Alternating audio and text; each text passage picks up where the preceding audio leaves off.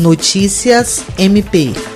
O Ministério Público do Estado do Acre, por intermédio da Diretoria de Gestão com Pessoas, publicou uma cartilha virtual destinada aos integrantes da instituição com dicas e orientações sobre cuidados de saúde mental em meio à pandemia da Covid-19. A publicação destaca que as medidas restritivas, bem como as incertezas sobre a doença e os riscos de contaminação, podem aumentar as chances de despertar reações emocionais diversas. Diante disso, a cartilha busca ajudar a lidar com os efeitos psicológicos e mentais decorrentes do isolamento e distanciamento social neste período. A Procuradora-Geral de Justiça, Cátia Rejane de Araújo Rodrigues, exalta que a iniciativa proporciona novos desafios que podem ser superados e que essa cartilha é uma forma de cuidar de membros, servidores e do público em geral. Jean Oliveira, para a Agência de Notícias do Ministério Público do Estado do Acre.